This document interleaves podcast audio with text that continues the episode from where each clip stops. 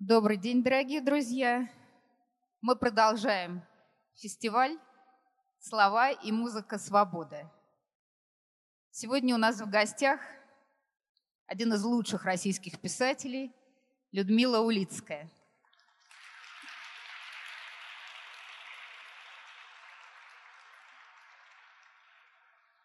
Мы ужасно рады, что Людмила Евгеньевна согласилась к нам приехать и поучаствовать в этом разговоре. Но прежде чем мы его начнем, я хочу вам сказать, что вот здесь справа от меня а, есть а, небольшой прилавок, на котором продается большое количество книг Людмилы Евгеньевны, и она их подпишет вам после окончания нашего разговора здесь же, вот в зоне программы лояльности, вход в который будет открыт для всех, а не только участников нашей программы. Пожалуйста, подходите. И э, второе маленькое объявление. Те, кто уже не первый час участвует в нашем фестивале, знают, что мы работаем вместе с э, платформой ВКонтакте. И вопросы нашим собеседникам можно задавать через чат ВКонтакте. Вы можете отсканировать этот QR-код и задать свои вопросы, а э, я буду э, чередовать ваши вопросы из зала и те вопросы, которые будут поступать э, в чат ВКонтакте. Людмила Евгеньевна, я думаю, что мы начнем, а люди будут подходить, нас это не будет очень смущать, да? А, я бы хотела начать а, с самого центрального вопроса, который вынесен в тему сегодняшнего разговора. А, сколько стоит свобода? Действительно, мы сегодня часто размышляем и говорим о том, что произошло с теми свободами, которые, казалось бы, мы завоевали в 1991 году – вот они были, вот они были в 93 году закреплены в Конституции, а потом что-то с ними стало происходить.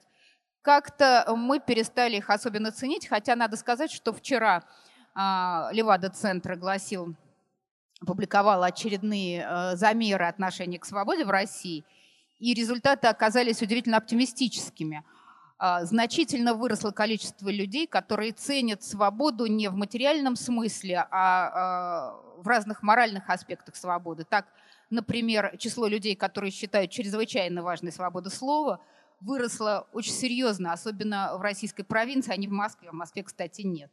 А, точно так же выросла, выросла ценность других свобод, свобода собраний, свобода, свобода вероисповедания.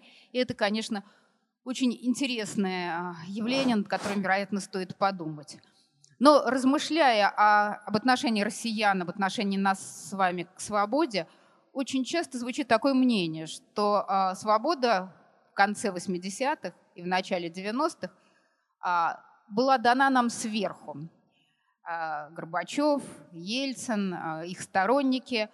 Э, а россияне, как граждане, э, не заплатили за эту свободу, и поэтому э, не слишком высоко ее ценят. И поэтому с легкостью готовы отказаться ради нее, э, от нее ради каких-то материальных благ, безопасности, порядка широко понятого, ну и так далее. Поэтому для начала разговора мой первый вопрос. Обязательно ли общество должно заплатить э, серьезными жертвами за свободу, чтобы дорожить ею? Или это не обязательное условие? Меня слышно? Нет. Я сегодня в самолете сюда летела, а в сумке у меня лежала книжка э, ранняя проза Пастернака. Знаете, когда э, уезжаешь в, самолете, в самолет надо маленькую какую-нибудь книжечку брать. Она маленькая. Все известное детство Люверс, а в нем предисловие. Предисловие Алены Холмогоровой, которую я хорошо знаю. И вот Алена там рассказывает об одном эпизоде. Она принадлежала к очень литературной, принадлежит к очень литературной, старой, такой э, качественной среде. И вот она пишет об одном эпизоде, который ей был известен ну, из домашних разговоров, что в какие-то там э, давние годы, сильно сталинские, довоенные еще, к Пастернаку пришел человек с письмом, с какое-то такое советское письмо против какого-то писателя, деталей там нет, и просит его подписать это письмо. Но это не те письма, которые мы сегодня подписываем, а совершенно противоположного знака. Он прочитал это письмо и говорит, я его подписать не могу. А его беременная жена отвеч... говорит ему, послушай, у нас скоро родится ребенок, ты подпиши это письмо. Он говорит, знаешь, если я его подпишу, то тогда лучше бы он не родился. И вот это, ну, это, это 20-е годы, конец 20-х годов, видимо. Вот. Но это очень важно. А, вот эта ответственность за свои поступки, ответственность за свои мысли, ответственность за свои движения, она а, редчайшее чувство, которое, в общем, очень неудобно. А, удобнее говорить хором – это безответственно, и это приятно, надо сказать. Я буквально на днях вспоминал эпизод из моей э, ранней, э, даже не могу сказать молодости, из детства, когда мне 10 лет, 53 год, и день смерти Сталина, и в школе собирают всех детишек. Э, и все плачут. Плачут учителя, плачут пионер комсомол, все дико зареванные. Я десятилетняя стою, и чувствую, что я урод, потому что плакать мне не хочется. Вот все плачут, а мне плакать не хочется. Это была, наверное, точка, знаете, как бывает инициация, когда ты понимаешь, что с тобой что-то не в порядке, но это важно. Может быть, это та была причина. Потом я вдруг, ну, проживая свое детство, молодость, начинаешь понимать, что а, как драгоценные люди, которые так же, как ты, такие же уроды, которые не поют хором. Потому что на самом деле петь хором приятно. Это безответственно. Это а, ты, эм, очень приятно быть в большом коллективе, а, вместе со всеми. А тут это ужасное ощущение, что ты не вместе со всеми, а поперек. Вот. И поэтому, наверное, это та причина, почему я так безумно люблю своих друзей потому что мои друзья с ранних лет освобождали меня от одиночества. А, только что я в руках, это, моя только что вышедшая книга, и я купила ее здесь, потому что я ее еще не видела. Мне не успели ее э, доставить, а вот сюда уже успели доставить. И поэтому это очень приятно, а, сам факт того, что книжка есть. Вот. И там на самом деле и она состоит из двух циклов. Один цикл называется «Подружки». Там как раз эта тема э, драгоценности друзей, в данном случае подружек, потому что книжка действительно там четыре рассказа, в общем, о подружках. И та, таким образом я начну не, не совсем стандартно, потому что я из этой книжки э, буду вам потом я прочитаю рассказ из другого цикла. Другой цикл называется так же, как называется эта книжка «О теле души». А этот первый цикл называется «Подружки». И, и тому, и другому циклу предпослано по стихотворению, потому что изредка я пишу стихи, никогда их не публикую. Вот это, пожалуй, первый случай, кроме Медеи, где стихи я напечатала свои, но подарив их героине своей. А это стихи, которые я без псевдонима, открывши, как это, значит, написала и опубликовала. Она подружкам. Амазонки, девчонки, старушки, подружки мои, в сапожках пестроцветных, в галошах, в сандалях, босые, хороводом поющим, беспечным, трамвайным, шумливым, порой визгливым, все вращается, скачет и пляшет, кто твист, кто кадриль. Танцы мира священные – а пение их таково, что больных исцеляет, детей усыпляет, но мертвых вернуть не умеет, хоть может научиться вскоре. Как прекрасны подруги, кудрявые, в косах венками и бритые наголо, с черепами, как шар из слоновой сияющей кости, в лохмах, дредах, в кудрях гиацинтовых нежных, на легких ногах, на пуантах одна и в припрыжку другая – та в инвалидной коляске, а за нею подруга с клюкою трехногую после инсульта. Скачут юные, сиськи которых заточены остро, веслогрудые скачут, и сливы сосков подлетают, играя. Плоскогрудые девочки скачут, руками свой срам прикрывая венком из укропа. Я люблю вас, подруги. за ваше веселье и верность, за добро и за щедрость, за то материнское чувство, с которым вы склоняетесь к малым и слабым, пусть хоть мышь, хоть лягушка, не то что дитя человечье. Танька, Зоя, Лариса, три Наташки, Диана, Ириша, Катя, Лена, Тамара, Илана, Кристина и Ганна Мария, Настя, Катя, Киока, Маша, Маша, конечно.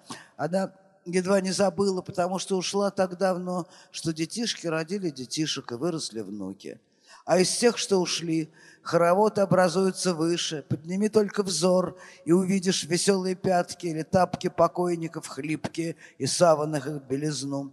Вера, Катя, Оля, Тамара, Гайне, Марина, Ирина и Натали.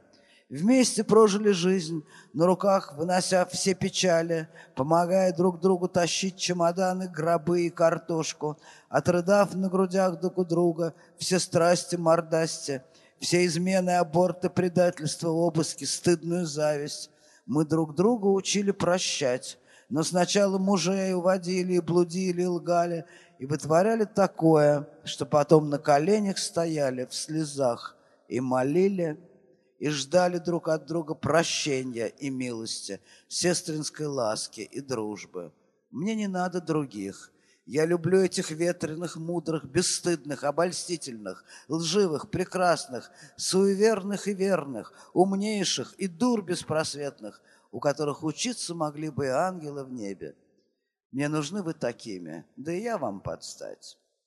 Так, все. Значит, с подружками закончили. Вы знаете, эта картинка которую я как будто придумала, но на самом деле она картинка про каждого из нас.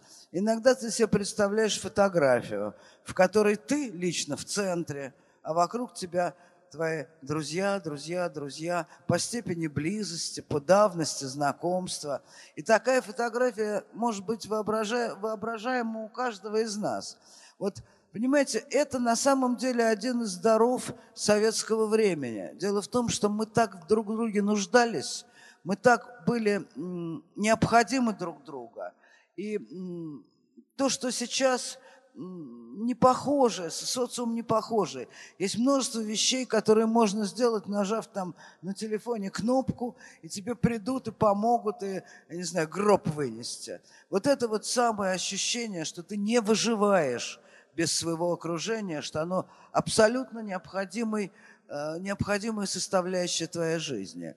И вот эта особая напряженность и близость отношений людей, которые, для которых главное, ну, об этом принято говорить, отчасти с юмором, московские кухни, как вот люди сидели, болтали довольно бессодержательно. И в этой болтовне и в общении была чрезвычайно огромная друг другу поддержка – я думаю, что второй дар, а, который нам подарила невольно советская власть, кроме дара дружбы, потому что мы очень хорошо научились дружить. Второй дар – это чтение. Потому что такого чтения, как было во времена моей молодости, я думаю, не было никогда и нигде. Ни в одной стране, ни в одно время. Потому что книжка была необычайной драгоценностью. Тебе давали ее на ночь или на день – я помню прекрасно, как мы читали Солженицыну, довольно-таки толстая книжка, которая была напечатана на машинке по листочкам. Мы сидели и передавали друг другу по кругу эти листочки.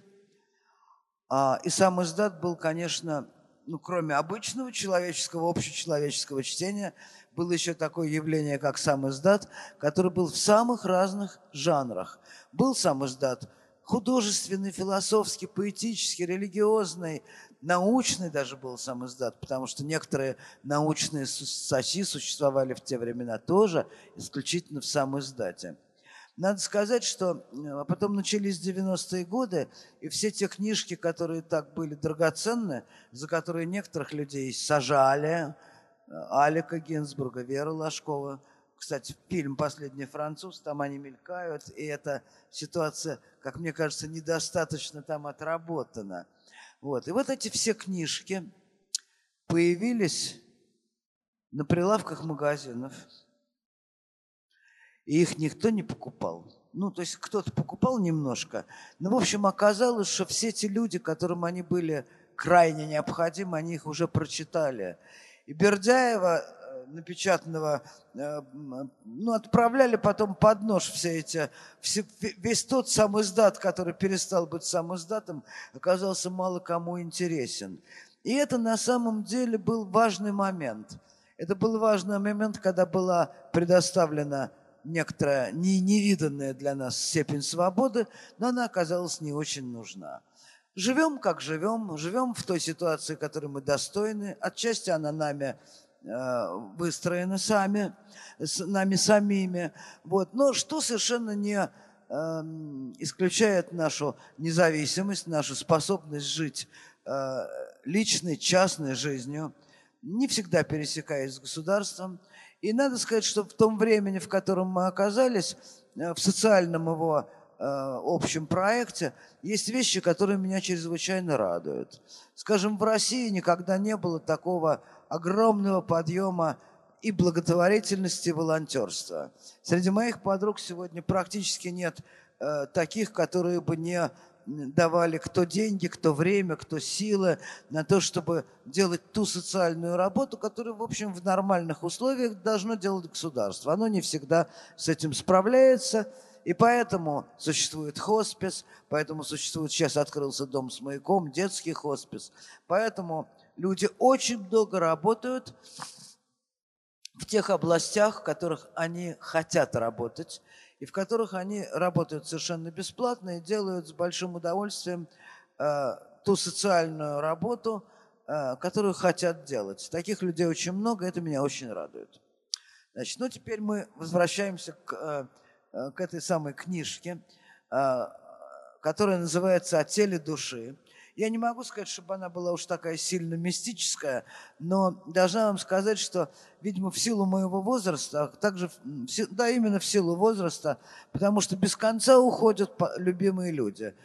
Буквально неделю тому назад я вскочила из Италии понеслась в Израиль, где умирала еще жива, к счастью, но, видимо, недолго моя подруга. До этого я также ездила умирающей Катерине Юрьевне Гениевой, моей подруге. И, в общем, это какой-то делается знак в жизни в последнее время, что надо вскакивать и бежать. И сама тема ухода, она для меня приобрела совершенно сейчас новое измерение. Ну, понятно, что больно. Понятно, что каждый раз отрываешь от себя кусок, и кусок твоей собственной жизни у, у, уходит. Вот. Но, значит, э, написанные семь рассказов о теле души, они на самом деле – посвящены целиком и полностью этой теме, но немножко с разных боков к ней подходя. Я вам сейчас прочитаю один из рассказов этого цикла, он не очень большой, но мне придется взять все-таки очки на всякий случай.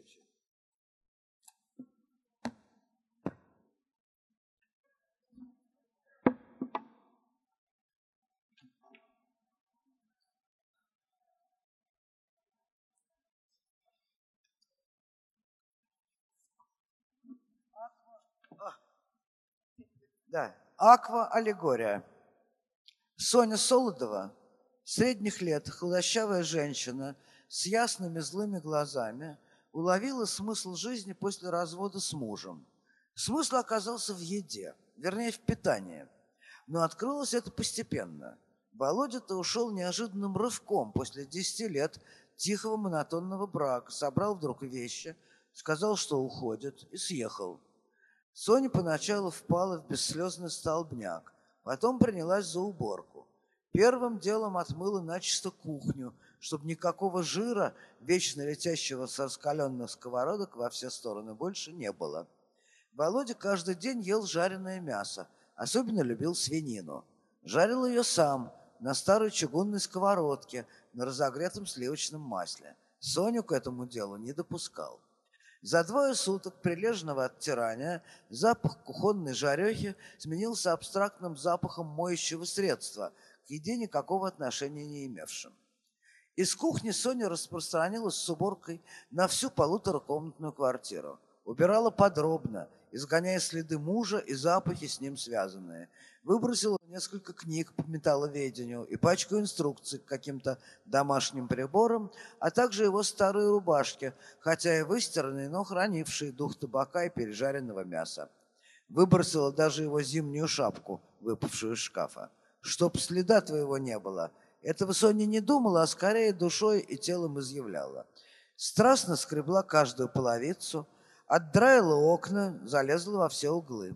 А когда произвела эту полную санитарную работу, обработку, распылила по квартире пол флакона французских духов «Аква Аллегория», которую выиграла в новогодней лотерее на службе, когда еще работала. Запахло счастьем и догадкой, что обещания в детстве как будто данные, а потом отнятые, снова забрежили и просто повисли в воздухе. Запах этот приходил в квартиру извне и имел родственное отношение к духам Аква Аллегория.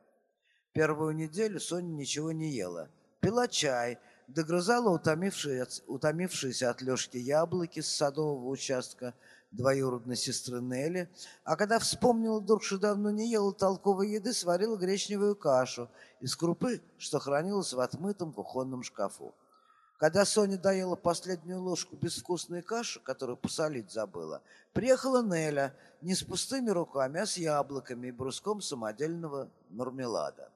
Жизнь пожилой Нелли вся проистекала на шести сотках садового участка, превращенного ее безумным троллюем в плантацию, родящую овощи, фрукты, травы и цветы, а убогая будка была хранилищем пищевых драгоценностей. Очень эффективное у нее было хозяйство. Год тот был яблочный, и Нелли уже наполнила все стеллажи шеренгами одномастных банок, снабженных этикетками, на которых значился год и грядка – а также наименование продукта и номер яблони. Яблонь было четыре. Три были сорта Мельба с красным веселым штришком, а четвертая Антоновка, самое позднее яблоко, прекраснейшее снаружи и внутри. Полки были забиты до отказа добрыми заготовками, а яблоки все не кончались, так что Нелли делилась излишками с Соней и со своей бывшей начальницей, приличной женщиной восточного происхождения. Сели пить чай. Нелли рассказала про мелочно-яблочные страдания, а Соня не сказала ни слова о главном событии – уходе мужа. Пышная складчатая Неля, отрезав четверть привезенного мармеладового бруска и положив себе на блюдце, привычно позавидовала. «А ты, Соня, я смотрю, безо всякой диеты худеешь. А я в том году перемучилась с диетой этого дюкана, похудела на три килограмма, а потом плюнула и пять набрала». Ни пирожка, ни конфетки, одно мясо, белки эти, скукота какая-то. И весь день только об одном думаешь, что бы вкусненького съесть. А ты безо всякой диеты всю жизнь тощая. Че ты ешь-то? Соня засмеялась. Яблоки твои всю неделю ела, кашу вот сварила. О стройности Соня сроду не думала. Ела, что было, что под руку попадало. И чтобы в очереди особо не стоять. Рыбу Соня не любила, даже брезговала. Жирное все ей казалось несъедобным, как есть землю из цветочного горшка или коричневое хозяйственное мыло. А мясо само ушло из ее дома вместе с Володей. В общем, несерьезно она питалась. После Неллиного ухода Соня поняла, что воздух в квартире делается все лучше не сам по себе от яблочного присутствия. Еще поняла, что никакой другой еды не надо, вот так и хорошо. Доедал, доедал из чувства долга, что было из крупяных запасов, но чувствовала, что каши только радость портят и утяжеляют тело. Одни только яблоки не нарушали счастливой легкости. Когда Неллины яблоки стали подходить к концу, Соня поняла, что идти в гастроном ей не хочется. Там на нижнем этаже были вина в бутылках бакалея и всякая хозяйственная мелочь, все ненужное. На втором мясо рыба, как она представила себе эти прилавки, почувствовала, как дохнуло на нее вражеское присутствие и не пошла никуда. Оставалось еще четыре яблока, и она резала их на тонкие ломтики, чтобы хватило на подольше. «Как же я столько лет жила с этим мясом!» Удивлялась про себя Соня, и думала она в этот момент только о том мясе, что лежало всего несколько месяцев тому назад в холодильнике, а вовсе не о мужчине, который его приносил в дом. Ела Соня яблочные ломтики помалу и подолгу. Сидела на кухне лицом к, к окну, на месте, где прежде сидел Володя. И глаз ее радовался листве, которая всегда была самой яркой и притягательной для глаза, которая была всегда самой яркой и притягательной для глаза, как раз против окон ее третьего этажа. Правда, картина эта уже слегка зажелтела, стала лысеть. Приехала Неля, привезла четвертый, как она говорила, яблоки, Антоновку. Две полные сумки привезла. Неля с молодости была здорова таскать. Соне такой вес не под силу был. Соня погладила тонкими пальцами антоновские яблоки и подарила двоюродной сестре бабушкину гранатовую брошку. И Нелли была довольна справедливостью. Бабушка-то у них была равно общая, а брошка, круглая, гранатовая, перешла к дочери, а не к сыну, и потому досталась Соню. Соня, хотя бабушка на фамилию носила отродясь Неля, и драгоценность, будучи фамильной, должна бы, по Неллиному пониманию, в ее сторону пойти. Счастливая Неля ушла с круглой брошкой, ценность которой сильно преувеличивала. Соня втянула воздух и поняла, что антоновский дух усиливает и даже украшает почти выветрившийся запах аквалегория. Антоновские яблоки, полежав завернутыми в бумагу, тронулись в желтую сторону. Внутренность их наливалась медленно прекрасным и сонным вкусом. Еще не все яблоки закончились, когда за окнами лег снег, и вместо березовой зелени через голые веточки проглядывал соседский дом. Есть Соне хотелось все меньше, хотелось спать и пить. Только не воду она пила, а потягивала через трубочку разведенный яблочный сок, тоже Неллин, самодельный. На сахар Нелли была жадновата, зато умела так хорошо стерилизовать банки, что сок не прокисал до весны. У всех соседей забраживал, у нее никогда. Сонливость Сонина не проходила. Наверное, от запаха, полагала Соня, замечая, что воздух в ее квартире густел, наливаясь мощным наземным запахом одинокого счастья, в котором не было и тени потребности разделить его с другим человеком. Даже выплывала из глубины мысль. Хорошо, что ребенок у меня не получился, а то бы потребовал движения и портил воздух, а про Володю вообще не вспоминала. Соня положила на постель красивое новое белье и слегла. Вставала, что, чтобы соку в стаканчик подлить. Ходила все меньше. Иногда подумывала, а что же будет, когда сок в банке кончится? Но не кончился. Даже еще оставался, когда случилось странное явление. Там, где по телу росли мелкие тонкие волосики и еле заметный пух, пошли вдруг в рост, как будто тончайшие бесцветные ниточки, шелковистые, приятные, и на руках и на ногах. И она обматывала их вокруг себя, чтобы выглядело все аккуратно. Так она сучила руками, ногами, пока были силы. Отрезать эти нежные волосики ей не хотелось. Сил было все меньше, есть не хотелось уже давно, а теперь и сок как будто потерял привлекательность. Одолевал сон – она спала все больше и заснула в конце февраля окончательно. Лежала как куколка, вся опечатанная тонкими волосками своего родного естественного цвета, русого с красивым пепельным оттенком. А квартира была полна благоуханием, которое шло не от оставшихся в коробке антоновских яблок, а от самой Сони. Но этого она уже не чувствовала. Сестра Неля звонила ей время от времени, но все дом не заставала. Долго собиралась, а когда собралась и приехала, то звонила в дверь понапрасну. Сони дома не было. Нелли немного даже осерчала. Уехала, может, куда-то, позвонила по телефону. Не по-родственному так. Но плохая мысль все же запала в голову. Сорок дней пролежала на Сониной постели русая волосяная куколка. А потом треснула снизу доверху, и вылезла из этой волосяной кожуры мокрая бабочка с ясными зелеными глазами, из множества фасеток составленными. Бабочка сохла долго, часа три, а потом раскрыла подсохшие крылья, и некому было восхититься. Поначалу прозрачные крылышки стали наливаться нежным цветом. Чешуйки-то были бесцветными, но по таинственному оптическому закону свет из окна преломлялся так, что они засияли зеленовато-голубым. Поверху проступили оранжевые пятнышки и полоски, и лишь энтомолог заподозрил бы в этом гигантском насекомом родство с яблочной листоверткой. Бабочка взмахнула всеми четырьмя крылышками, поднялась вверх, совершила прощальный круг под низким потолком и выпорхнула в открытую форточку. Еще через неделю приехала встревоженная Неля. Долго звонила в дверь, потом сунулась к соседям, но те ничего не знали про Соню. Одна шершавая лицом старуха удивилась. Так вроде она давно уж куда-то уехала. Нелли побежала в милицию.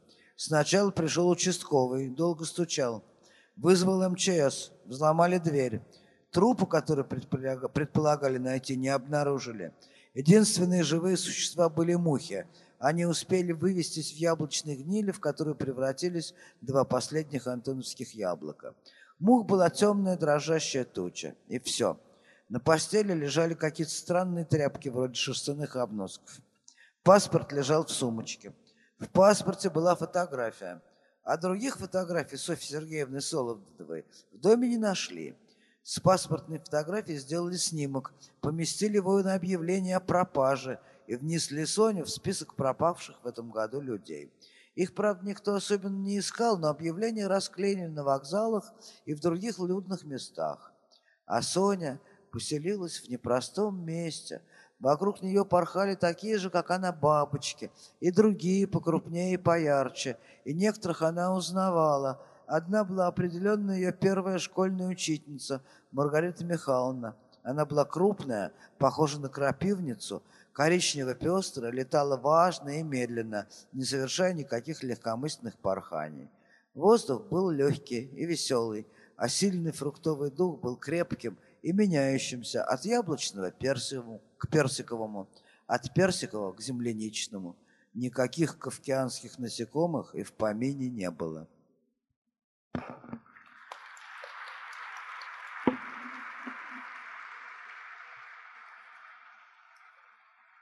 Знаете, пожалуй, у меня есть время прочитать вам еще один рассказ, а потом мы поговорим. Ну, что я вам буду рассказывать об этой книжке и что откуда произошло, тем более, что некоторые вещи, э, они будут довольно прозрачные. Сейчас я вам прочитаю еще один рассказ.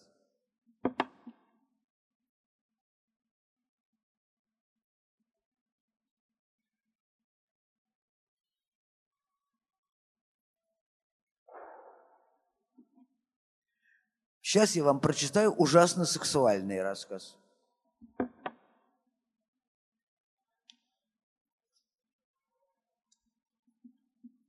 Называется «Вдвоем».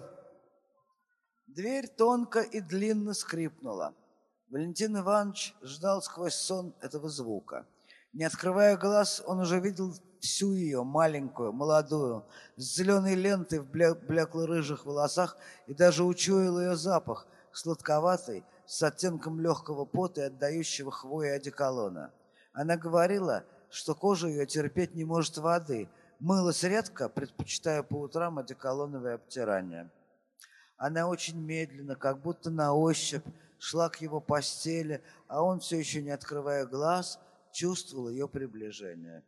Она надвигалась на него, как облако. Он смиренно ждал, когда это облако его накроет. Первая всегда одинаковая часть свидания на этом заканчивалась. А дальше начиналось разнообразие, потому что в каждой встрече была исходящая от нее новизна.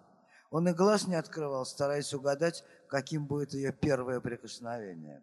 На этот раз кончики пальцев прикоснулись к мочкам ушей, потискали их и нырнули в самую глубину уха. Блаженство наполнило Валентина Ивановича до самых краев. Он улыбнулся и открыл глаза легкая, почти невесомая. Она лежала, зажав его уши пальцами, и тихо дула в душку. Так называла она ямку под мечевидным матроском грудины. Лица ее не было видно, только волосы из-под зеленой ленты. Он осторожно потянул скользкий шелк, лента сползла, он запустил пальцы в пружинистые плотные кудри. Даже волосы ее обладали отзывчивостью. И Валентин Иванович знал, что отзывчивость ее тела была гениальной, и каждая отдельная часть умела разговаривать. Ее детские пальцы с короткими ногтями, с его угрубевшими от старости грабками, рот, зубы, язык, живот и все, что в глубине, вело взаимный разговор, и разговор этот был сладостный. И начинался каждый раз как будто заново. Сначала осторожно, неуверенно, потом делался все более оживленным, каждый раз с какими-то новыми сведениями, сообщениями. И этот телесный шепот становился все содержательнее и все менее переводим на язык человеческий. Тела их заговорили даже раньше, чем они узнали имена друг друга. Валентин Иванович, дважды ко времени знакомства женатый, любитель свежих отношений и убежденный враг верности, 30 лет тому назад привычно зажал новую лаборантку в предбаннике лаборатории, ожидая легкого сопротивления и быстрой победы. Но никакого предпорного сопротивления на его довольно грубый зажим не последовало. Ответ ее тела был началом того самого разговора, который они вели беспрерывно уже 30 лет. И обе его жены, первая Анастасия, актриса с кошачьей маловидностью, удачной карьерой, и вторая Лена, бывшая его ученица, потом ассистентка, умная, почти безукоризненная во всех своих поступках, мать его единственного сына. И все его мимолетные подружки утратили для него всякую привлекательность, хотя в первый год этой новой связи он еще не вполне понимал, что тело его и душа, душа облечены, обречены на моногамию, которую он презирал с юностью. Понял постепенно. Он знал приблизительно, что сейчас будет происходить. Сначала заживет, задышит вся поверхность тела, Вся кожа возрадуется, каждый волосок на теле затрепещет в ответ на прикосновение Гули. Да, Гуля ее звали. По-настоящему Айгуль. Татарская девочка, но не от тех ханских всадников, что черны, узкоглазые, кривоногие, а тех, которые хоть и зовутся татарами, но пришли из других краев, светлоглазые, легконогие, Урал-Алтайский. Валентин Иванович давно уже не торопил этот долгий разговор. Это в молодые годы завершение разговора было самым важным во встрече их тел. И давно уже Валентин Иванович не спешил, а напротив медлил, зная все наизусть, но всякий раз восхищаясь новизной происходящего.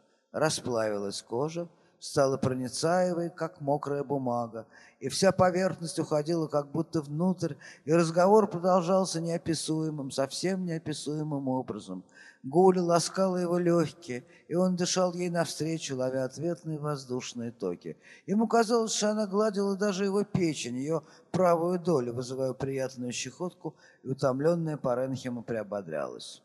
Ласки ее были неторопливы, подробны и давали телесное блаженство и духовное вдохновение, исцеление от той тяготы, в которой он жил последние три года. Он шел ей навстречу, был уже в ней, она в нем – и объятие их было плотным и влажным, и близилось, и уже наступало это чувство взаимного растворения, когда граница между делами полностью исчезает, и в знак этого предельного торжества плоти, отказавшейся от себя и полностью отдавшей себя другому, под грохот толкающейся в сосудах крови, навстречу друг другу рванулись два чистейших потока, один из священной вязкой жидкости, содержащей начало жизни, и второй – вода приветствия, приглашения и принятия. Валентин Иванович зажимал в пальцах мятую зеленую ленту. На часах половина четвертого. Пустота. Сиделка уходит в половине девятого. Надо немного поспать, встать, преодолевая постоянную усталость, помыться, выпить чаю, принять вахту. Он давно научился всему, что умела так ловко делать сиделка, поворачивать сбоку на бок, менять простыни, не беспокоя лежащее тело, снимать мокрый памперс, надевать новый. Она была легкой, как девочка, такая высохшая птичка с острым клювиком, с поблекшими остав... остатками рыжеседых волос. Кровать была удобная, подход со всех сторон. Но Валентин Иванович садился на стул в ногах у жены, прикрывал глаза и представлял сегодняшнюю ночь во всех подробностях, во всей последовательности умных и счастливых прикосновений и силился вспомнить, о чем говорила ему Гуля. Ну, по-моему, хватит.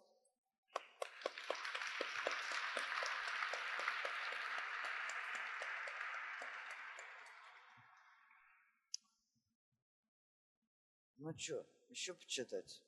Давайте, решайте. Можем еще могу еще почитать, а можем поговорить просто. Но для того, чтобы разговаривать, вы должны мне задавать вопросы. Потому что все сообщения, которые я вам собиралась сделать, я их уже сделала в первые пять минут. Люсь, как ты решаешь? Ну что, друзья, почитать или перейдем к разговору? К разговору. Я думаю, что все сами, надеются почитать почитайте книжку. сами, да. книжка продается. Да, Должна да. вам сказать, что вот у меня в руках первый экземпляр для меня. А можно я задам первый вопрос? Второй уже, извините. Второй, и больше не буду вмешиваться. Просто, Людмила Евгеньевна, совсем недавно разговаривала с одним человеком, который большой почитатель вашего таланта, читает все книжки, э, просто действительно э, серьезно знающий э, ваши книги человек. И он мне говорит, вот к вам приедет Улицкая, вот спросите ее, пожалуйста. Вот она замечательный писатель. Она пишет так, что я плачу над ее книгами. Почему она еще чем-то занимается, а не только пишет? Зачем ей эта политика? Зачем ей вся эта общественная деятельность? Она же все это может сказать в литературе. Вот я Ну, передаю знаете, на этот самом вопрос. деле, понимаете, дело в том, что так не бывает, чтобы вот это самое писательство было единственным занятием. Я вас уверяю, что и писатели не чита мне, кроме того, что они писали книжки, они занимались многими другими вещами. У меня есть замечательное воспоминание одной писательской старушки советской. Она была даже там редактором большого журнала. А у нее был дом, дача в Переделкино. Переделкино – это писательский поселок. Значит, и дача ее находилась ровно рядом с дачей Бориса Леонидовича Пастернака. Вот второй раз я его сегодня уже вспоминаю, я его часто вспоминаю. И однажды мы справляли в ее этой писательской даче, я дружила с дочкой этой писательницы, Новый год. И была еще с нами еще одна подруга. А это годы, наверное, 70-е. Давно. И вот эта наша общая подруга спрашивает у этой старушки писательской, Надежда Васильевна, вот вы всю жизнь прожили рядом с дачей Пастернака. Как вот э, вообще вот вы его наблюдали? Должна вам сказать, что эта дача, она не всегда была ее дачей. До нее в этой даче жил писатель Фадеев. А после того, как писатель Фадеев застрелился, писательскую дачу разделили на две половины. Верхняя и нижняя. Вот э, моя знакомая писательница жила в нижней половине. А в верхней другие писатели жили. И вот эта моя старушка говорит, замечательно, она говорит, да, да, Борис Леонидович, да, да, мы много лет жили рядом, да, да. Вот там, понимаете, вот у него там э, участок перед дачей. Вот во время войны, вот уже к концу войны, она уже, она тоже жила в Чистополе, в эвакуации. Вот уже нас, мы уже вернулись, вы знаете, он весь участок под картошку раскопал. И вот я уезжаю на работу, а он копает. Приезжаю с работы, а он копает. Хорошо копал. Знаете, рубашку снимет, и мускулатура такая хорошая, отлично копал. А вот стихов его я не люблю. Вот, это, значит, к тому, на- мой вопрос. Значит, вот существует еще жизнь.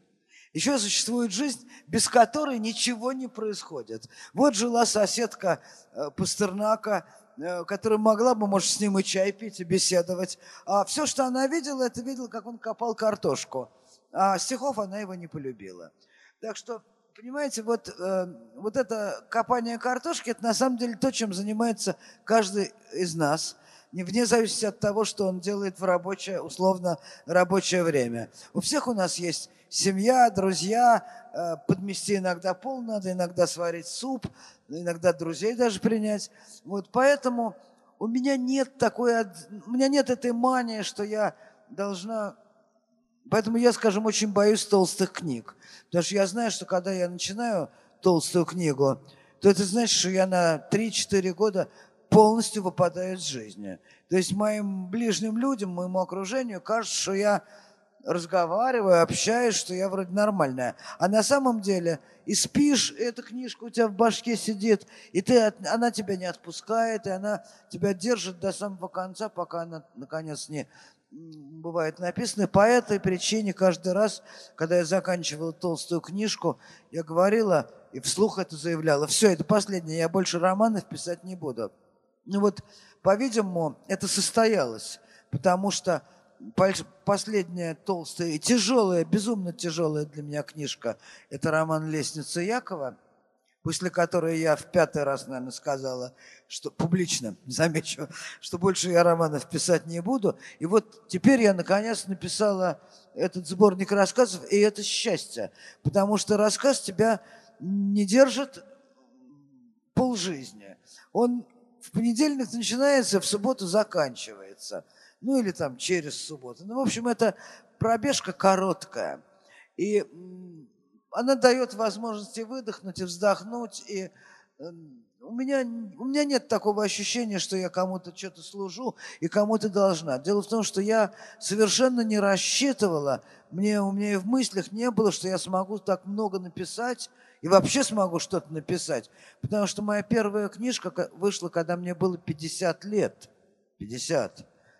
Поэтому, когда молодые авторы меня спрашивают, а как, главный вопрос молодых авторов, как напечататься?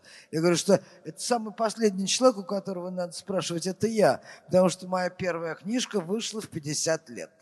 Вот. Значит, поэтому я жила без книжек, хотя я занималась литературной работой. Я очень много чего делала. Я люблю делать то, чего я не умею. И по сей день мне это нравится а вроде как бы учишься на ходу. Вот.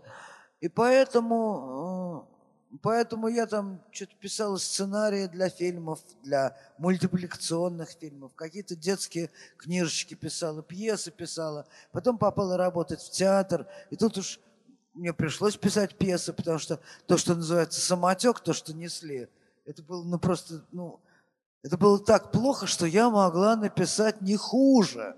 Когда мне в голову пришла эта мысль, я написал несколько пьес. Вот когда мне пришло в голову, что вообще-то так плохо дело обстоит. Нет, были прекрасные драматурги в те советские времена, но они не несли свои пьесы в тот театр, в котором я работала. Вот. И надо сказать, что произошла довольно забавная вещь. Потому что я работала в театре еврейском. Был такой еврейский театр, который в самые жесткие времена, когда евреи пытались уехать в, иммигра... в Израиль, а их нифига не пускали, вот в это самое время организовали театр в Биробиджане. Ну, фиктивность этого проекта вы понимаете. Театр был э, прописан в условно-автономной еврейской э, республике, как она называлась. Вот. А жил он в Москве, потому что там уже в Биробиджане к этому времени евреев просто не осталось вообще.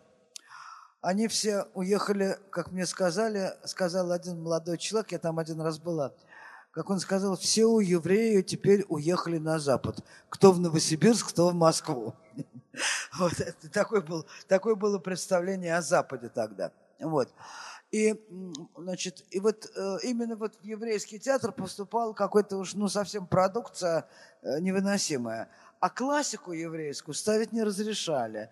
То есть, скажем, репертуар театра э, Михоэлса, он был, как бы нельзя было его взять. Ну, можно было взять там, в конце концов, Дебук, замечательный спектакль. Нет, это не надо. Я тогда даже пытался там исход какой-то написать. Вот. Но тогда я написала пьесу, значит, приблизительно 40 лет там назад, может, 35, которая называлась «Мой внук Вениамин». Когда я ее писала, я имела образ героиня, представлялось себе, что вот хорошо бы Лия Хиджакова сыграла эту героиню. Но до Лии Хиджаковой мне было очень далеко. что Она была уже тогда известная актриса, а я была начинающим автором. Вот. Прошло лет 35, мы уже с Лией были в дружеских и теплых отношениях. И сказал, Личка, ты знаешь, я да, когда-то давно-давно написала пьесу для тебя. Она говорит, дай почитать. И вот уже года три или четыре она с этой пьесой с огромным успехом ездит по всем странам. По-моему, она и здесь бывала, или собиралась, называется она «Мой внук Вениамин». Вот. И так я выстрел, как это, попал в цель, но прошло 35 лет. И это с моей писательской биографией постоянно. Поскольку я никогда ничего не умела и не умею, и не люблю до сих пор делать для того, чтобы как-то выше, выше и выше, то как-то так спокойно я живу, и, в общем, моя писательская работа не мешает моей жизни. Они как-то довольно хорошо между собой сочетаются. Ничего, не страшно. Спасибо, коллеги. Да. Пожалуйста, поднимайте руки, и вам поднесут микрофон. Вы знаете, а если это будет записочка, то это будет еще лучше, потому что я плохо слышу. Так, э, Снегирева Мария, я постараюсь громко. Э, Людмила Евгеньевна, вот то, что вы многие годы поддерживаете конкурс мемориала о политических репрессиях и о трудном наследии, это дает нам возможность, учителям и преподавателям, не опускать руки. Спасибо. И мы любим вас именно Спасибо. за это. Спасибо. Успехов! Спасибо. Вы знаете, это замечательный, действительно, это замечательный проект. Э, Я председатель жюри всего несколько лет, и поэтому меня всего один раз облили зеленкой, что просто было своего рода орден. Значит, проект этот такой. Это проект по истории, который пишут старшеклассники. Старшеклассники потрясающие, сочинения потрясающие. Каждый год, когда надо выделить там 10-20 сочинений для того, чтобы этих ребят наградить, я испытываю безумное-безумное беспокойство, потому что половина сочинений, безусловно, стоит того, чтобы быть награжденными. А, «Человек в истории» называется этот конкурс, «Человек в истории», и поэтому большая часть сочинений – это сочинения, связанные с семейной историей, с историей городка, местечка, деревни, где живет этот школьник. Иногда это может быть история о заводе, который был, а сейчас закрылся. Вот. э, А в какой-нибудь фотографии не- неожиданно нашедшейся. И каждый год издается сборник. Каждый год, вот уже 20 лет, издается сборник этих школьных сочинений. Там не только награжденные, мы стараемся немножко делать его более разнообразным. А, Я думаю, что это один из самых лучших вообще э, образовательных, гуманитарных э, и человеческих проектов, в котором я принимаю, принимала участие, когда бы то ни было. Ребята и их учителя, которые приезжают раз в год на это, на на это награждение, знаете, у меня вообще плохое настроение. У меня я без большой радости смотрю сегодня на происходящее в стране. Но момент, когда я испытываю абсолютное счастье, это вот эти дни, когда приезжают эти ребята, география ошеломляющая. Магадан, Кавказ – это действительно вся страна. Во всей стране живут замечательные дети, потрясающие дети, умные, талантливые, нравственные, между прочим. Понимаете? И эти, сама эта идея э, вставить себя и свою семью в контекст истории, контекст истории страны, которая была совсем непростая. И, я не знаю, ну о чем они только не пишут. О раскулаченном дедушке и о дедушке-директоре большого завода. О бабушке, которая отбыла свой срок, вернулась и э, возобновляет какой-то свой сад, который давно вырубили. Вот это вот э, разнообразие жизни, и оно не целенаправленно, там нет никакого, ну я же известно, конечно, я-то, э, как это, пятая колонна, как меня называют, вот понимаете, там нет никакого заказа на социальную критику, там правда нашей общей жизни.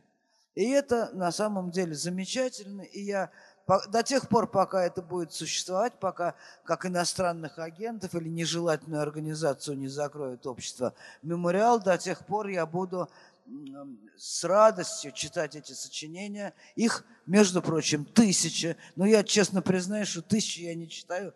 Я читаю от силы там 50, потому что девочки там и мальчики, которые в этом жюри, они, конечно, гораздо больше меня читают. Я, за, я им, кстати, благодарна. Отчасти они меня и лишают удовольствия, между прочим, но дарят время. Вот поэтому до тех пор, пока он будет существовать, я буду там. Спасибо за вопрос.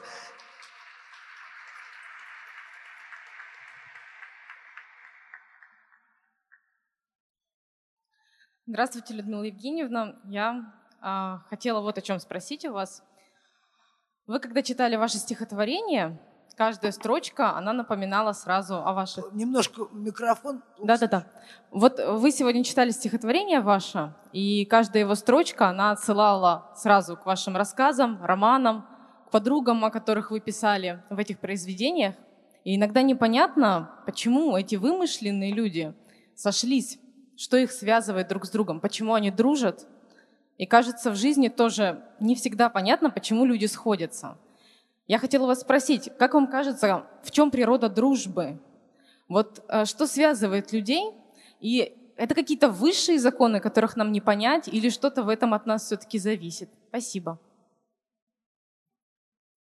Ну, отчасти я уже начала э, отвечать на этот вопрос с самого начала, когда я сказала, что в детстве в ранние годы меня друзья спасали от одиночества. Это было очень важно, когда ты себя чувствуешь некомфортно. Замечу вам, 53-й год. Это дело врачей.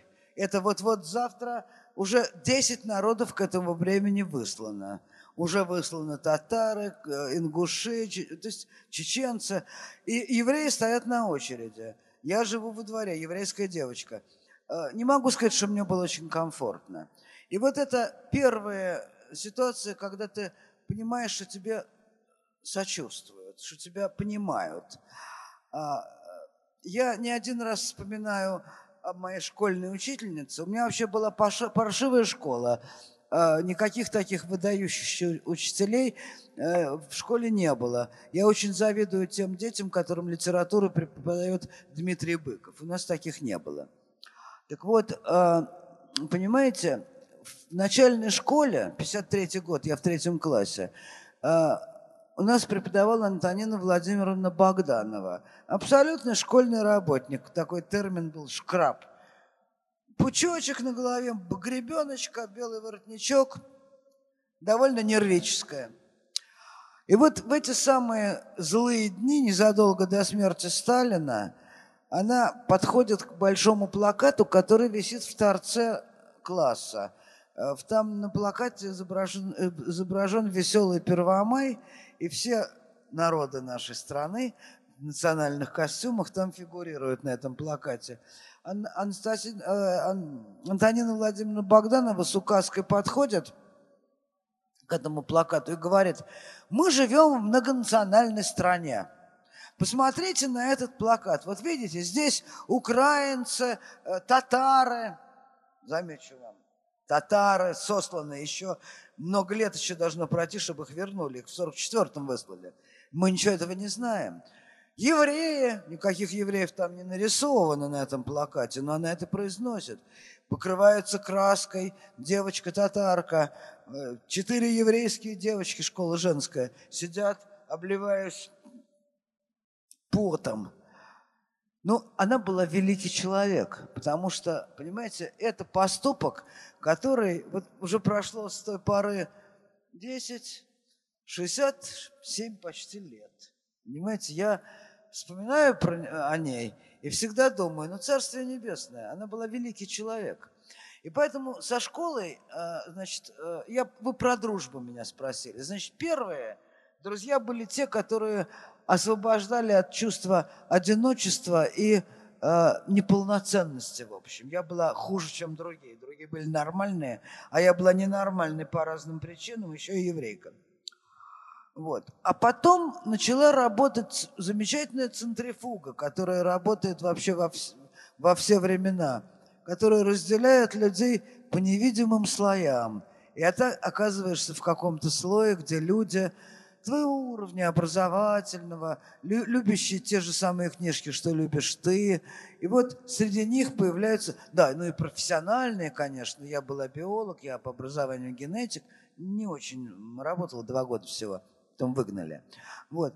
И вот этот слой, который начинает э, тебя как бы, ты в нем оплодотворяешься, и он тебя оплодотворяет очень э, мощно. Старики. Это отдельная история, дружба со стариками. У меня была целая коллекция старушек-подружек. Ну, они, естественно, они все ушли, и незаветным образом для себя я уже сама стала старушкой-подружкой для более молодых моих подруг у меня есть. Мой список не закрыт. Эта фотография, она, в общем, в ней пребывает. У меня есть, к счастью, появляются новые люди. Вот. И, понимаете, вот, вот таким образом всю жизнь. Это лучшая коллекция, которая у меня собралась. Э, в жизни, она потрясающая. К сожалению, она вот начинает уже убывать. И с каждым ушедшим теряешь часть себя. Значит, и кроме того, есть еще один дополнительный удивительный момент. Дело в том, что понимаете, вот был период, когда мне каз... можно сказать, что я выбирала друзей. Мне кто-то нравился, я тянулась к этому человеку. Потом начался период, когда уже меня стали выбирать. А сейчас я точно знаю, что мы дружим с ближними в самом буквальном прямом смысле слова. И сегодня я знаю, что это стихотворение, которое я вам прочитала, в сущности там про это. Значит, ты дружишь со своей соседкой по подъезду, ты дружишь с тем человеком, который попадается на короткий срок, на две недели там какой-нибудь поездки. Вот. И это все эм, на самом деле следствие того, что мы социальные животные. И крайне, когда человек не, не умеет дружить, не может дружить, в своей крайнем предельном случае это называется аутизмом. Это болезнь здоровый и нормальный. И такого человека надо лечить, он требует особого внимания и особой заботы. У него этого гена нет, или там, наоборот, повреждение какое-то. Поэтому я думаю, что дружба – это прекрасный наш дар, э, который, которым надо пользоваться. Э, и очень э, прекрасно, когда мы это осознаем. И я думаю, что здесь, среди этого большого зала, есть очень многие люди, с которыми я могла бы прекрасно дружить, если бы мы оказались там в одном узком пространстве. Так всегда бывает. Я, я, я, я задам вопрос из нашего чата ВКонтакте. Я думаю, что э, наши друзья, которые сидят в зале, пользуются, э, чтобы не писать записки от руки. А. Здесь есть несколько литературных вопросов. Один из них задает Ольга Кудряшова. Скажите, пожалуйста, какие книги, с вашей точки зрения, необходимо прочитать современному думающему, размышляющему человеку? Три-пять. Да, И какой фильм поразил? Вы знаете, э, я сейчас, у меня есть такая лекция была, я сейчас ее сделаю статью, которая о чтении. Просто она посвящена чтению. Я думаю, что биографию каждого человека можно было бы э, написать через книги, которые он прочитал. Вот от начала его жизни, вот что на него производило впечатление и что он несет в себе. Потому что раннее чтение, оно особенное чтение. Это очень глубокие, очень глубокие отпечатки. Значит, я не знаю, какие книги надо прочитать. Я думаю, что сегодня есть множество замечательных, прекрасных, образованных и умных людей молодых, которые «Войну и мир» прочитать не могут. Четыре раза. И я не настаиваю на том, чтобы они непременно их прочитали. Мы выбираем себе книги, а в некоторых случаях можно сказать, что книги выбирают нас. Значит, я мало читаю современной литературы, на нее у меня не хватает времени. Последняя книжка, которая мне очень понравилась и которую я только что прочитал, это книжка Александра Ильичевского, которая называется «Чертеж Ньютона». По-моему, она вышла в Израиле. А может, нет, нет, она вышла у Лены Шубиной. Он просто сейчас, последние несколько лет, он живет в Израиле. Но поскольку я очень мало читаю современной литературы, то я вам не могу дать э, даже приблизительно Э, оценки того, что сейчас происходит в литературном пространстве, потому что сегодня это отдельная профессия. Вот сегодня литературный критик и преподаватель литературы – это отдельная профессия. Это к Диме Быкову, который успевает прочитать все. Я не понимаю, как, как это ему удается, но это феномен абсолютный. Поэтому я только могу вам сказать, вот последняя была такая. А вообще-то я читаю в основном научно-популярную литературу. Потому что у меня э, это последнее, что у меня осталось от моей э, специальности, то, что мне ужасно интересна наука. Мне ужасно интересно, как это происходит, как расширяется пространство, в котором живет человек, а расширяется оно в меньшей степени за счет искусства и в большей степени за счет науки технологии теперь еще к этому прибавились. Поэтому вопрос, на вопрос этот удовлетворительного ответа я вам не дам. И списка книг, которые нужно прочитать, я вам не дам. Извините. Пожалуйста, вопрос из зала.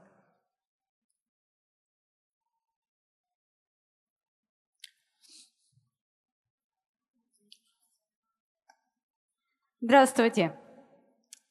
Я хотела узнать, у вас в книгах часто встречаются персонажи, дети в основном с аутизмом. Почему? Простите.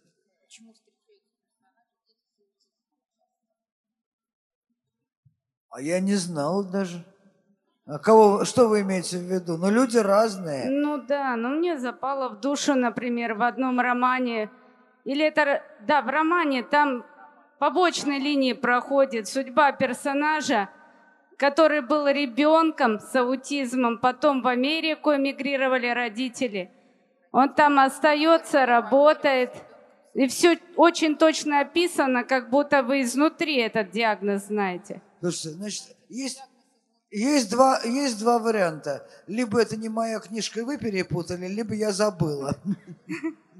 Про э, да то, нет, что я конечно, написала. не перепутала, Значит, нет, Понимаете, дело в том, что здесь не, не в аутизме на самом деле речь. Дело в том, что у человека есть граница.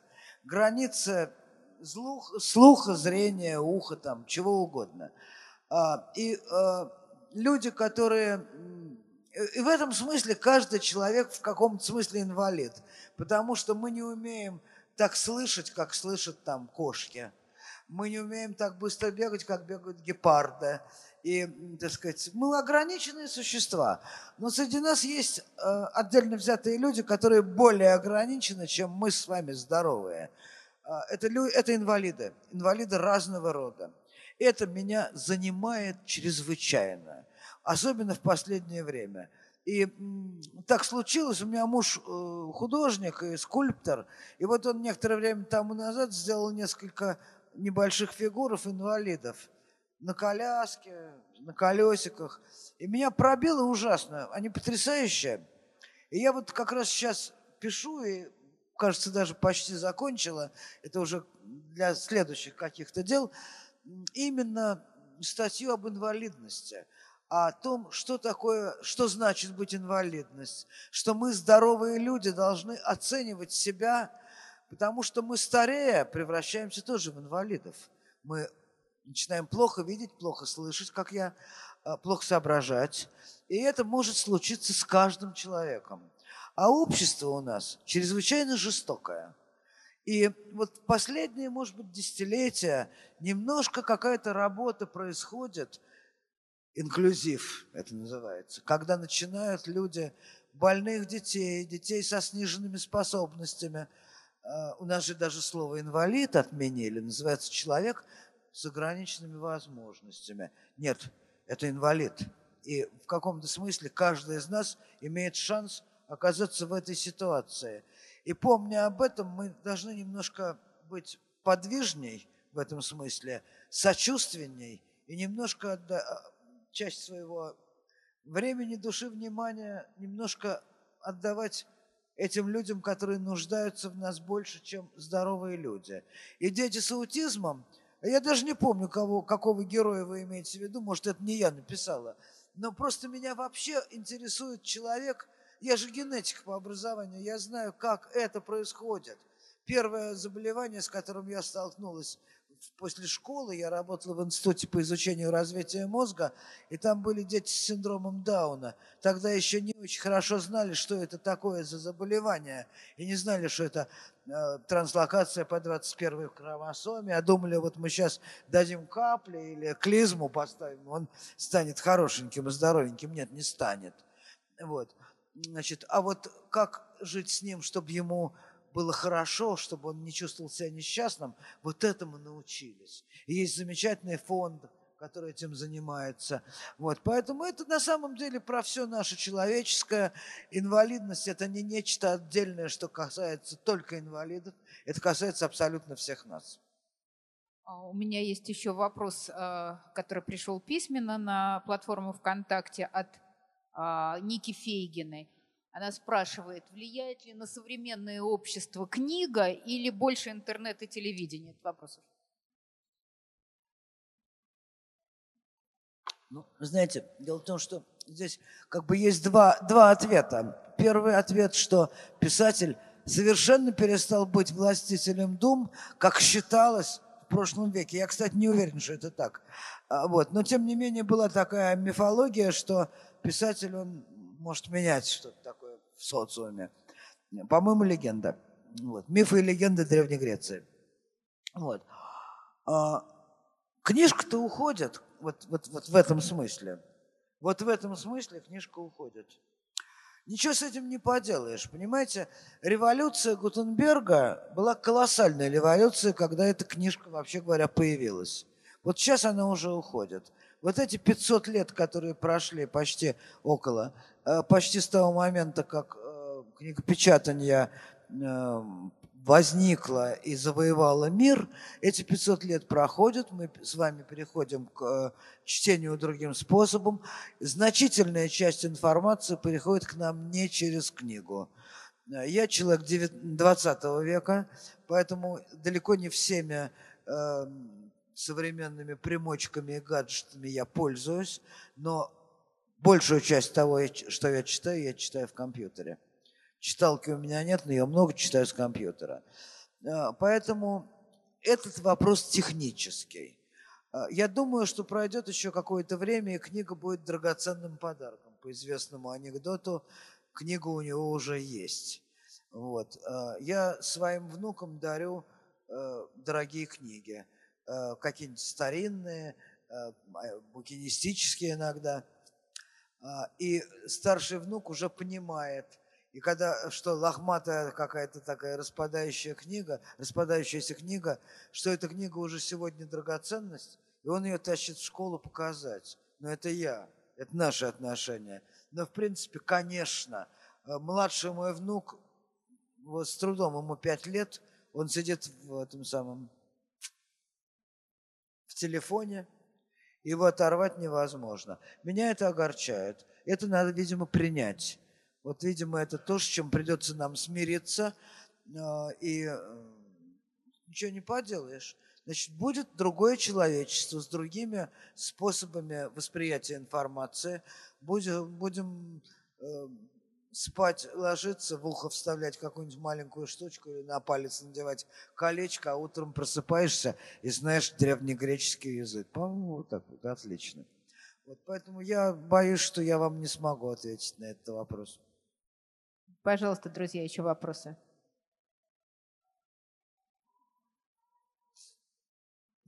Добрый вечер, Людмила Евгеньевна. Спасибо, что приехали. Вопрос лично Будьте для добры, вас. По поближе микрофон к себе и помедленнее. Еще раз. Добрый вечер. Спасибо, что вы приехали. Такой вопрос лично для вас. Что заставляет вас писать? Вы чувствуете себя мессией, способной осчастливить человечество? Или это способ заработать на жизнь? Вы чувствуете себя мессией или это способ заработать на жизнь в смысле писательства?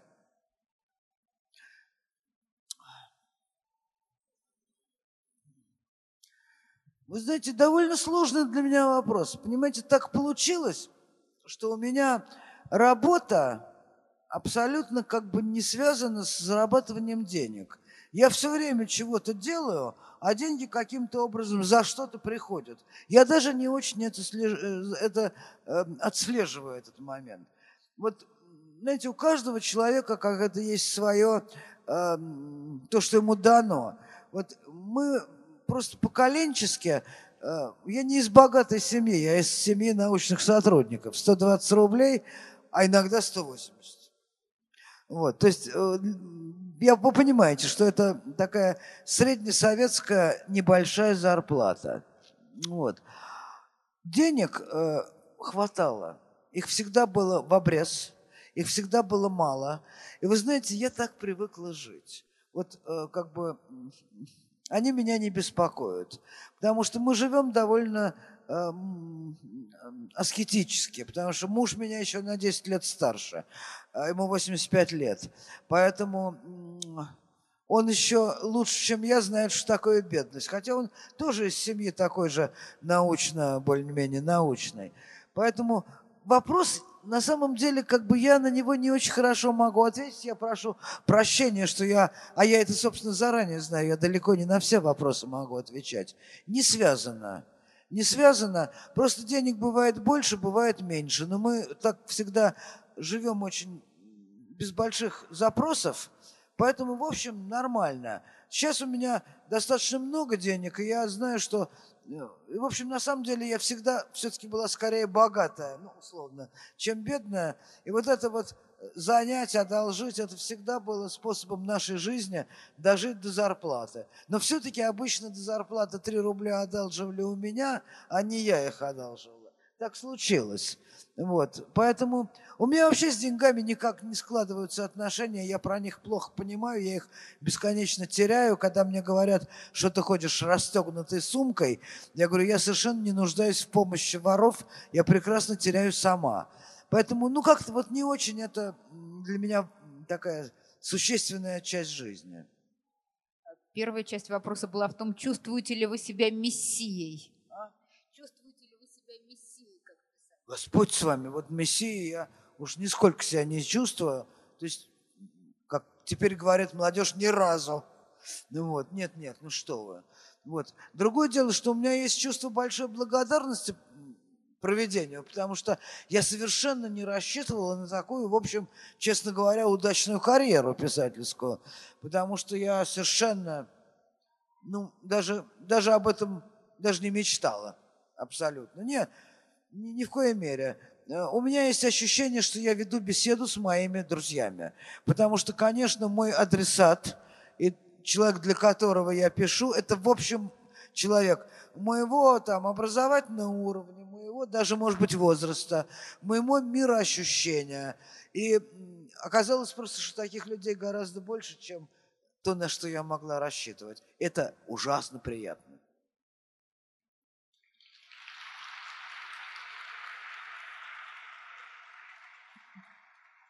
Пожалуйста, поднимайте руки, чтобы вас видели.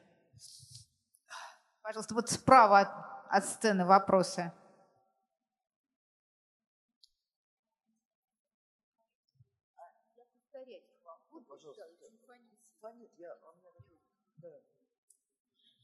Я подойду поближе, чтобы лучше меня слышно было. А, меня зовут Валерия, и, Людмила Евгеньевна, у меня такой вопрос. Простите, вы знаете, я вас плохо слышу не потому, что далеко или близко, а потому что микрофон фонит. Микрофон А-а-а. фонит. Вы говорите, а я повторю ваш вопрос без микрофона. А, у меня на самом деле возник вопрос после прочтения вами нового рассказа, где персонажа звали Соня. А, первый раска... Первую повесть, которую я у вас прочитала, это была «Сонечка». И вот у меня такой вопрос. Соня, Соня, вкладываете ли вы какое-то значение в имена ваших персонажей? Или это вот, ну просто вам нравится имя Соня? Ну как пример. Очень много персонажей, которые зовут Соня, Сонечка. Вкладываете ли вы какое-то значение в имена своих персонажей? Ну, вы знаете, вообще это это очень э, такая важная вещь. Это на самом деле не моя... Проблема гораздо большая там стоит. Но вы знаете, что существует мистика имен, а, на которую мы часто, во-первых, не знаем об этом, во-вторых, не обращаем внимания. А, э, моя мама хотела назвать меня Татьяной – но кто-то ей сказал, что Татьяна означает «рожденная в ночи», и поэтому меня мой дядя, которому тогда было 16 лет, и он ухаживал за какой-то деревенской девочкой, которую звали Людмила, и он настоял, и меня назвали Людмилой. Имя, которое мне совершенно чужое, я себя с ним никак, ну, привыкла, конечно, за 76 лет, что меня зовут Людмила, но, в общем, странное название – я бы по-другому себя назвала. Вот, значит, э, я думаю, что скорее этот выбор имен в моем случае, писательском, скорее на подсознательном уровне, чем на сознательном. Э, есть имена, которые э, немножко для меня озвучены теми людьми, которые носили это имя. И, скажем, Сонечка, у меня была бабушкина сестра, которую звали Соня, Софья – и она была вот... София вообще мудрость, между прочим. Она мудрой совершенно нисколько не была. Вот, но она была исключительно эмпатичной. Она всех сострадала, жалела. И для меня имя Соня э, как-то в жизни моей связано именно с, с человеком сострадательным, абсолютно не с мудрым, что это имя предполагает. Там или Елена, которая канонически связано с прекрасной Еленой. Э, мы, мифология немножко бросает на нас тени. Вот, э, и поэтому девочка Ленка, которая очень некрасивая, это неправильно. Вот, Ле- Елена должна быть красивая. Ну и такие вещи, я думаю, что они скорее на подсознательном уровне со мной происходят, а не то, что я придумываю, а как бы мне назвать героя, чтобы это как-то совпало. Э, У меня вокруг меня безумное количество Александров всю жизнь. Вот. И поэтому у меня и герои бывают Саша, Саня, Шурики, Александр довольно часто, потому что это имя у меня как бы под рукой, я его, этого разнообразного Александра, я знаю. Ну вот вопрос-то на самом деле вы мне да- задали сложный, он для психоаналитика вопрос. Ну как могла, ответила. Пожалуйста, еще там был справа вопрос. Здравствуйте, у меня два вопроса на самом деле. Первый вопрос, что в романе «Лестница Якова» очень много вашей семейной истории, вашей личной жизни. Как вы определяли, о чем, ну, о чем рассказать, о чем умолчать из своей личной жизни? И было ли такое, о чем вы бы не хотели рассказывать, но понимали, что нужно рассказать?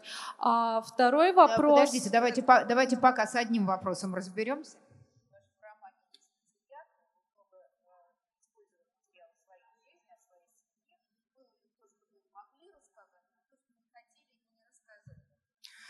Вы знаете, я думаю, что «Лестница Якова» – это книга моей предельной откровенности.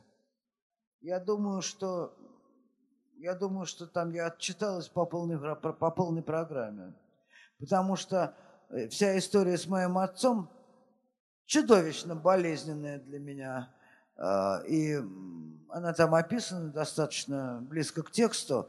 Но когда ты э, в КГБшном деле видишь э, донос моего отца на, его отца, поверьте, это было очень трудно пере- пережить, и прошло много времени, прежде чем я как-то это приняла. Вообще-то мне отца очень жалко.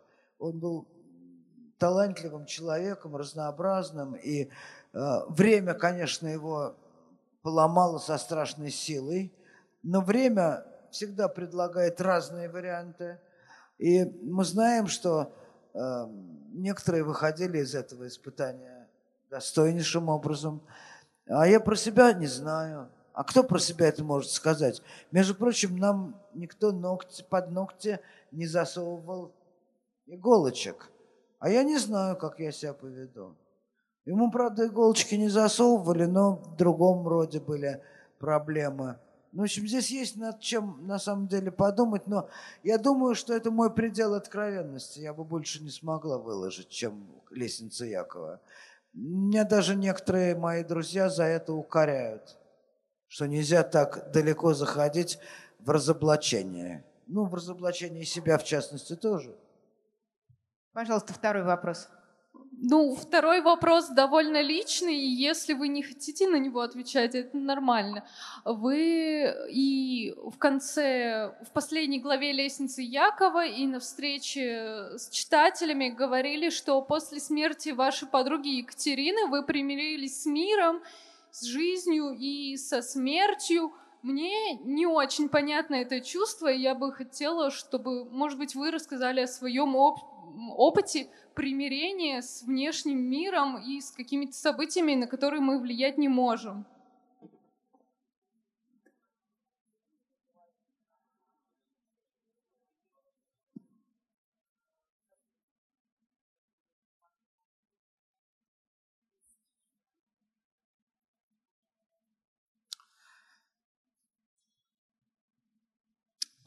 Значит, каждый ребенок маленький когда-то в первый раз видит дохлого воробья или мышь, или даже собаку. И это очень глубокое и сильное и мощное переживание. Это по этому пути проходит каждый человек без исключения. Это первое столкновение со- с- вообще со смертью. Когда ты начинаешь понимать, что вот оно было живое, а вот оно живым перестало быть. Следующий момент – это когда умирает бабушка, дедушка, соседка. Когда человек, который, человек, которого ты знал живым, вдруг лежит совершенно неживой. И, наконец, начинается время в жизни, когда начинают уходить близкие люди, друзья, ровесники и люди, которые младше себя. Ну, про смерть ребенка это отдельная тема, мы даже ее не будем касаться. Вот. Я должен вам сказать, что иммунитет вырабатывается. Но кроме иммунитета возникает еще некоторое э, новое отношение. Я должен признаться сразу, что я человек верующий. У меня есть ощущение, что не все кончается за границей человеческой жизни. Четыре дня тому назад я была у своей подруги, которая ну, еще немножко поживет, но уже заканчивает свой путь. Она абсолютный атеист. Но она человек исключительного благородства, достоинства, таланта и ума. Она уходит потрясающе. Я приехала к ней попрощаться. Вот только что я нарушен был мой жизненный план. Вот. Это постоянно в последние годы, каждый год что-то в этом духе. Вот. И я была свидетелем прекрасного ухода. Должна вам сказать, что вот эти последние три дня, что я с ней провела, у меня возникло, подтвердилось это чувство, что, во-первых, смерть – это факт жизни. Вот это не отдельно, а это факт нашей жизни. Потому что если бы мы не были живыми, мы бы не знали про смерть ничего. А, кроме того, это большая задача подготовки, потому что это так или иначе этого не избежать.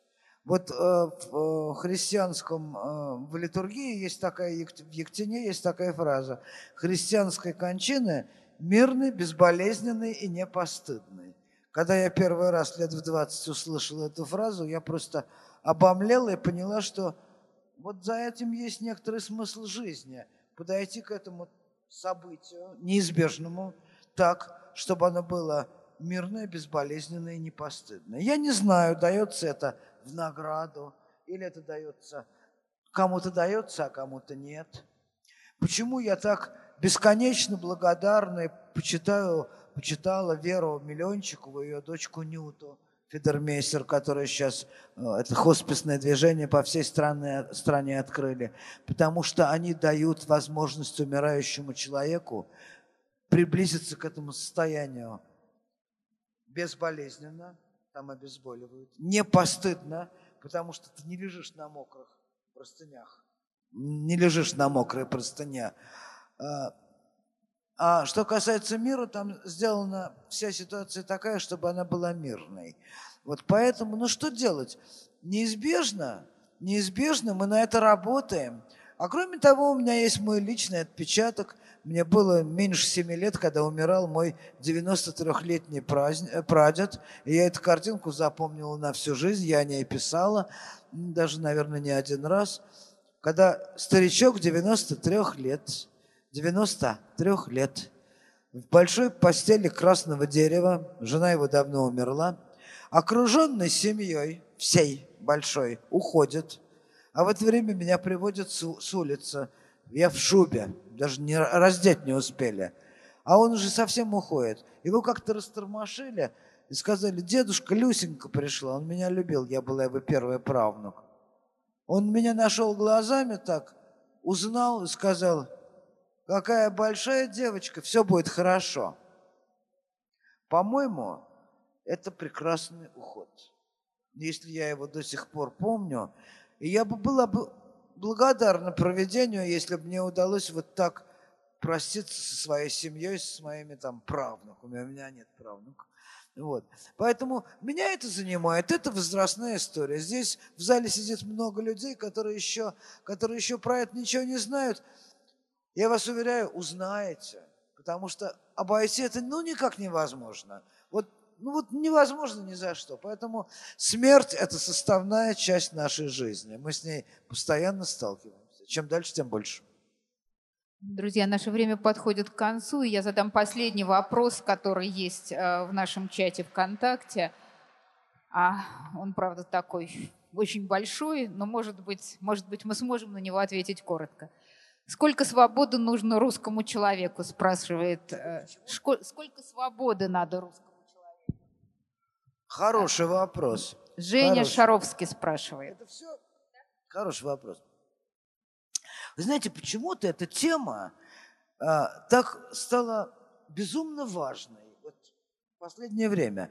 Не потому, что ее больше или меньше, потому что я предполагаю, что сегодня человечество дожило до такого момента, когда оно понимает, что свобода может быть.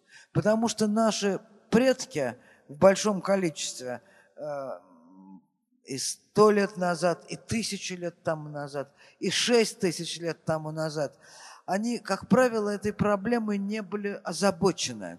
Они были озабочены проблемой пропитания, проблемой еды и проблема продолжения жизни. Вот были две главные проблемы. Проблема свободы возникла в тот момент, когда человек достиг довольно высокого интеллектуального, материального, цивилизационного уровня. Проблема свободы – это проблема цивилизации. И я думаю, что сегодня об этом стали говорить больше, чем 500 лет тому назад, 100 лет тому назад или 50 лет тому назад. Потому что цивилизация развивается. Сегодня у человека возникла эта потребность, потребность, которой раньше не было. И сегодня о свободе, э, я вас уверяю, тоскует гораздо большее количество людей, чем в жесткое, очень жесткое сталинское время. Потому что в, сталинск, в сталинские времена, которые были гораздо менее свободны по многим параметрам, люди гораздо меньше думали о свободе, как это ни странно. Хотя миллионы сидели, для них свобода значила выйти из тюрьмы, наконец попасть домой. Для нас сегодня свобода значит нечто другое. Вот и для каждого человека она значит что-то свое и особое – и то, что я считаю свободой для меня, это не равно тому, что кажется свободой 12-летнему мальчику, 35-летнему а, аспиранту, а, человеку, который должен выйти на пенсию, ему не хочется. И у каждого человека это, это очень зыбкая вещь, она очень трудна для определения. И вообще, надо сказать, это будет последнее, по-видимому, что я скажу, что мы живем в эпоху, колоссального, колоссальнейшего понятийного кризиса. Про все другие кризисы мы прекрасно знаем, а вот то, что, то, что мы считали, то, что мы называли любовью, то, что наши бабушки с дедушки, дедушками называли любовью, это совершенно не то, что называют любовью мои внуки. А XIX век, а, вся наша классическая литература, включая Анну Каренину и прочее, они под, любовь для них была тоже чем-то другим. И поэтому вот эти понятийные вещи очень сдвигаются. И это большой труд умнейших людей попытаться определить, что значит сегодня любовь, смерть, свобода. Это такие вещи, которые огромными буквами написаны в сознании каждого из нас, и между тем они не идентичны. Каждый из нас – вкладывает свое собственное содержание. И близкие люди, и наши друзья – это те, кто похожим образом представляют себе эти огромные, важнейшие понятия. И при том должна вам сказать, что есть еще огромное количество людей, которые об этом вообще не задумываются. И это тоже граница очень интересная, потому что сегодня гораздо больше людей молодых задумываются о тех вещах, о которых в нашем поколении не задумывались вообще. То есть происходит на самом деле очень быстрое, что-то с человечеством происходит сейчас чрезвычайно интересное. Я как бывший генетик и глубокий эволюционист это постоянно отмечаю. Человек очень здорово и очень быстро развивается. Привет! Это мы с вами развиваемся. Спасибо большое, Людмила Евгеньевна. Спасибо.